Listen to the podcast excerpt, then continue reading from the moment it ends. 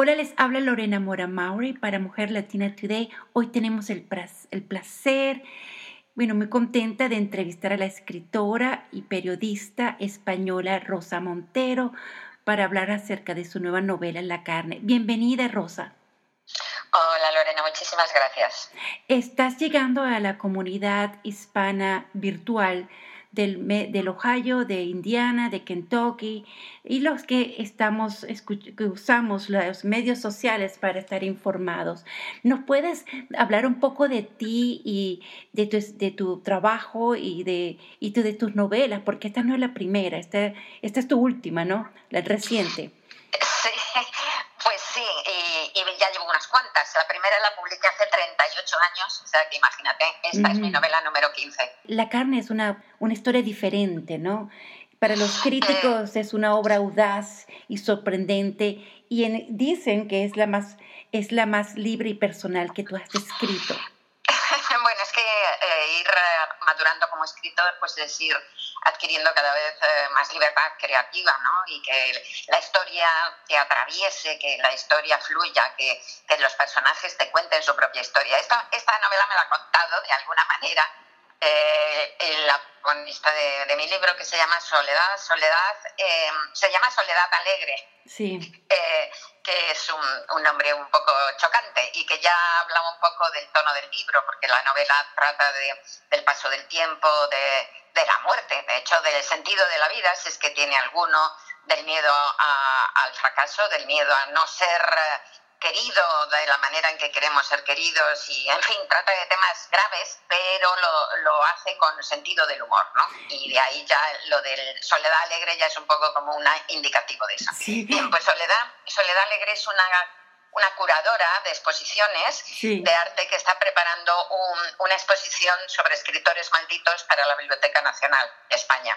Entonces la pillamos al principio de la novela, eh, unas páginas más adelante va a cumplir 60 años y al principio de la novela la pillamos en un ataque de, furia total porque se acaba de enterar de que su, su eh, ex eh, amante, que estaba casado, era un hombre casado, era una relación adúltera por parte de él, pues su ex amante con el que había roto un tiempo atrás, pues iba a ir a, a, la ópera a ver Tristán y Solda, nada más y nada menos de Wagner, el amor y la muerte, ¿no? Con su mujer. Y entonces eso la pone frenética porque Tristán y Solda ha sido una ópera importante eróticamente para ambos, ¿no? Entonces se pone con un ataque de despecho amoroso, se siente doblemente traicionada y ya sabes, Lorena, que en el amor nos volvemos todos tontos, o sea, la pasión nos vuelve niños una y otra vez, no aprendemos nunca ¿no? con la pasión.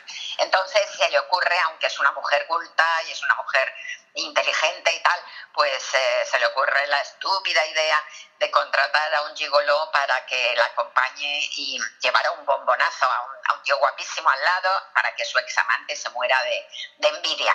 Ella no quiere acostarse con el gigoló, que podría, podría perfectamente porque naturalmente es un prostituto y por el dinero que la cobra, que la cobra una pasta tremenda, le, cobra 600 euros por 5 horas y es la tarifa de verdad porque la investigué, o sea, son 600 euros por 5 horas.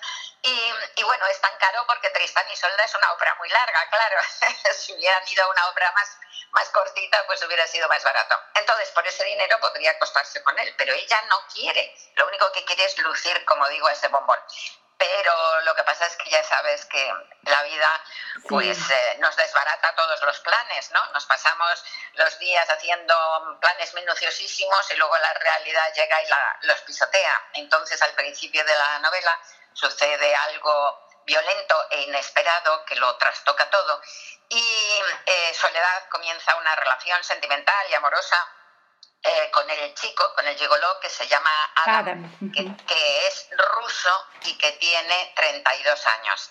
Y eh, ya no se puede contar eh, la, la, historia a partir de ahí porque, porque la novela tiene una intriga muy fuerte, ¿no? Y es hay un suspense muy fuerte que si se desvela, pues sí estropea la historia. Sí, al final del libro nos dice, por favor, los lectores, guardar el silencio, ¿no? Y por eso a mí me encantó el libro porque además Soledad me recuerda mucho de nosotras que nos revelamos al pasar, ¿no? Que el tiempo, nos negamos a que nosotros nos resignamos a que estamos, que estamos envejeciendo, ¿no? Y que no aceptamos eso, ¿no? Eh, yo siento que en el fondo como una voz de todas nosotras, ¿no? Porque nos revelamos de, de considerarnos vieja, de que está pues llegando... Nosotras, mm.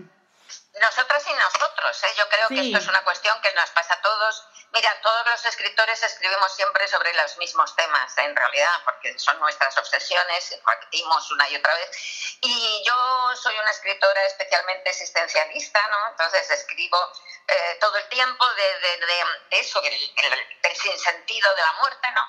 Eh, y del del paso del tiempo y de lo que el tiempo nos hace o más bien nos deshace, porque vivir es irse deshaciendo en el tiempo. Y esto, Lorena, empieza desde la cuna, uno empieza a envejecer desde la cuna y el tiempo nos empieza a deshacer desde la cuna. Mis novelas, la primera que publiqué cuando tenía 28 años, pues ya hablaban de eso, del paso del tiempo y de lo que el tiempo nos hace. O sea que eh, no estoy hablando ahora con Soledad eh, Alegre de, del miedo a envejecer porque tenga mi protagonista 60 años, sino porque creo que es que es algo que, es una obsesión para todos nosotros. ¿no? De hecho, estoy muy contenta. Yo sé que esta novela en, España ha salido en septiembre y ya he ido muchísimos, he ido a ferias, he ido a muchos países y he hablado con mucha gente de ella. Y estoy muy contenta porque eh, eh, se sienten identificados, bueno, tanto hombres como mujeres, pero sobre todo se sienten identificados también gente joven, ¿no? Chicos y chicas de 30 años, porque, porque realmente nuestra manera de irnos deshaciendo en el tiempo nos, nos angustia y nos preocupa y nos, nos altera y nos turba desde, desde que somos muy jóvenes también. Sí, se nos pide que, que maduremos, que aceptemos nuestra edad, que, que debemos resignarnos y yo siento que tenemos que rebelarnos contra también eso, porque especialmente en los Estados Unidos que todo está ya establecido, a esta edad uno se jubila, a esta edad, ¿entiendes? Y este libro ya ha sido publicado en España, ¿cierto? Y, estás aquí visitando, estás en Miami, bienvenida a los Estados Unidos a presentarlo. ¿Cuándo, cuándo, ¿Cuándo, es el, lanzamiento de, del libro y, cómo, y si lo podemos encontrar en audio también? Yo creo que no lo tengo en audio, no sé, me acabas de dejar, creo que todavía está, pues no lo sé, horror, o puede que sí, puede que sí, sí, sí, debe estar en audio, sí, eh, pero no, tendréis que preguntarlo en, la editorial que es la editorial uh, Alfaguara Random House. Sí, eh, yo pienso que... tengo en Random House, sí, sí, porque no, no, recuerdo sí que me mandaron la prueba de, del audio, o sea, me mandaron la prueba de la voz, o sea que debe, debe, de estar, debe de estar en audio. Yo pienso que, que, me sería ideal, porque yo siento que ahora estamos todos escuchando más audio. En el mundo actual se escucha también la opción de tener audiolibros, libros en audio sería ideal. Pero este, cuando tú escribiste La carne y ahora que estás aquí en los Estados Unidos, ¿tú, tú te sorprendes de los comentarios, del éxito que ha tenido la novela? Eh, hombre, eh, que sorprenderme, lo agradezco. Estoy encantada eh, de que efectivamente esté teniendo ese éxito. Estoy encantada de que la gente le, le, guste. Tengo la suerte, Lorena, de que mi producción, la verdad es que siempre ha sido muy bien acogida. Cada vez que sale un libro mío y se lee me parece un milagro. Eh, pero, pero bueno, es así. Este es, ha sido especialmente bien acogido y la verdad es que eh, una cosa que me ha sorprendido es lo que te acabo de decir. Yo estaba segura o convencida de que eh, los hombres también se iban a sentir identificados, pero pensaba más bien gente madura, ¿no? Y lo que sí que me ha sorprendido y me ha encantado es eso, que la gente joven también se identifique con la, con la protagonista. Tú has trabajado en teatro independiente. ¿Tú sientes que esto puede ser eh, una, llevarse al teatro? De hecho, hay una parte de la. Hay un cuento, bueno, porque hay. A lo largo de toda la novela, como Soledad eh, eh, está preparando esta exposición de escritores malditos, pues entonces se van contando historias de escritores malditos de verdad, que son tremendas, unas historias alucinantes, increíbles, porque son todas auténticas, menos una, que es que me he inventado yo. Hay una de los escritores malditos, uno de los escritores que no vamos a decir cuál es, que me lo he inventado yo. Bueno, pues hay un grupo de teatro en España eh, que está preparando una obra eh, sobre ese personaje maldito que me inventamos, sobre una parte de la novela, ¿no? Una obra de hora, y media, sí, sí, sí. Y, estoy deseando, deseando verlo, ¿no? Entonces, eh, del resto, pues, eh, pues todavía no, no, no, sé nada, pero vamos, ha salido en septiembre ya la, la obra, la están escribiendo. Me han pedido que, me pidieron que lo hiciera yo, alargar esa historia hasta hora y media, claro, de duración, pero, pero vamos, he dicho que que no, que yo prefiero que lo hagan ellos y ver lo que les sale, ¿no? Porque yo escribí la novela tal y como es, no, no me apetece escribir ahora lo otro, pero me interesa mucho ver qué, qué están haciendo con ese fragmento del libro. Eh, Rosa, háblame, estás en Miami, ¿hay posibilidades de que esta gira eh, sea a través de, otro, de otras ciudades de los Estados Unidos? No, no, no, no, no, no. Uf, eh, es que estaría estupendo y podría ser em, eh, muy interesante hacerlo. Y he estado, he vivido dos años y medio en Estados Unidos, en Boston y, en Virginia, en, Charlottesville, pero y me encanta el país, pero, pero es que es, em, no sé cómo llevo una vida completamente loca y, y, ya no tengo tiempo de verdad para nada más. Quiero cambiar de vida a final de año. Tengo hasta final de año un montón de viajes y de compromisos y, y luego quiero cambiar de vida y, y viajar menos y trabajar menos, pero vamos, llevo, te diría Lorena que llevo 40 años intentando cambiar de vida, o sea que no lo consigo.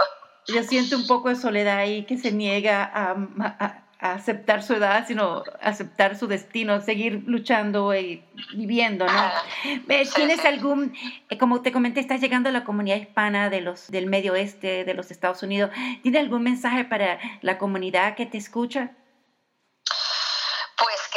La lengua que tenemos es un tesoro absolutamente increíble, que somos, que el español es la primera lengua materna, la segunda lengua materna del mundo, perdón, después del mandarín eh, está el español, y la tercera de uso, después de, del mandarín y del inglés. Eso es un tesoro increíble, eso da cuenta del, del, valor y de la fuerza de nuestra cultura.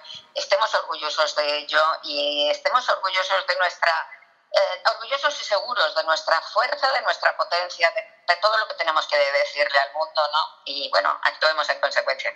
Muchísimas gracias, Rosa. Estoy muy contenta que estés acá y que nos hayas brindado la oportunidad de hablar un poco de, la carne, de Mario, de, de Adam, un poco de esta novela tan exitosa, pero para que nuestra comunidad sea parte de este gran éxito y, te apoyemos como escritora aquí en los Estados Unidos. Muchísimas gracias. Que pases un feliz día. Gracias, guapa. Un beso muy grande y besos a todas y a todos. gracias. Hasta luego.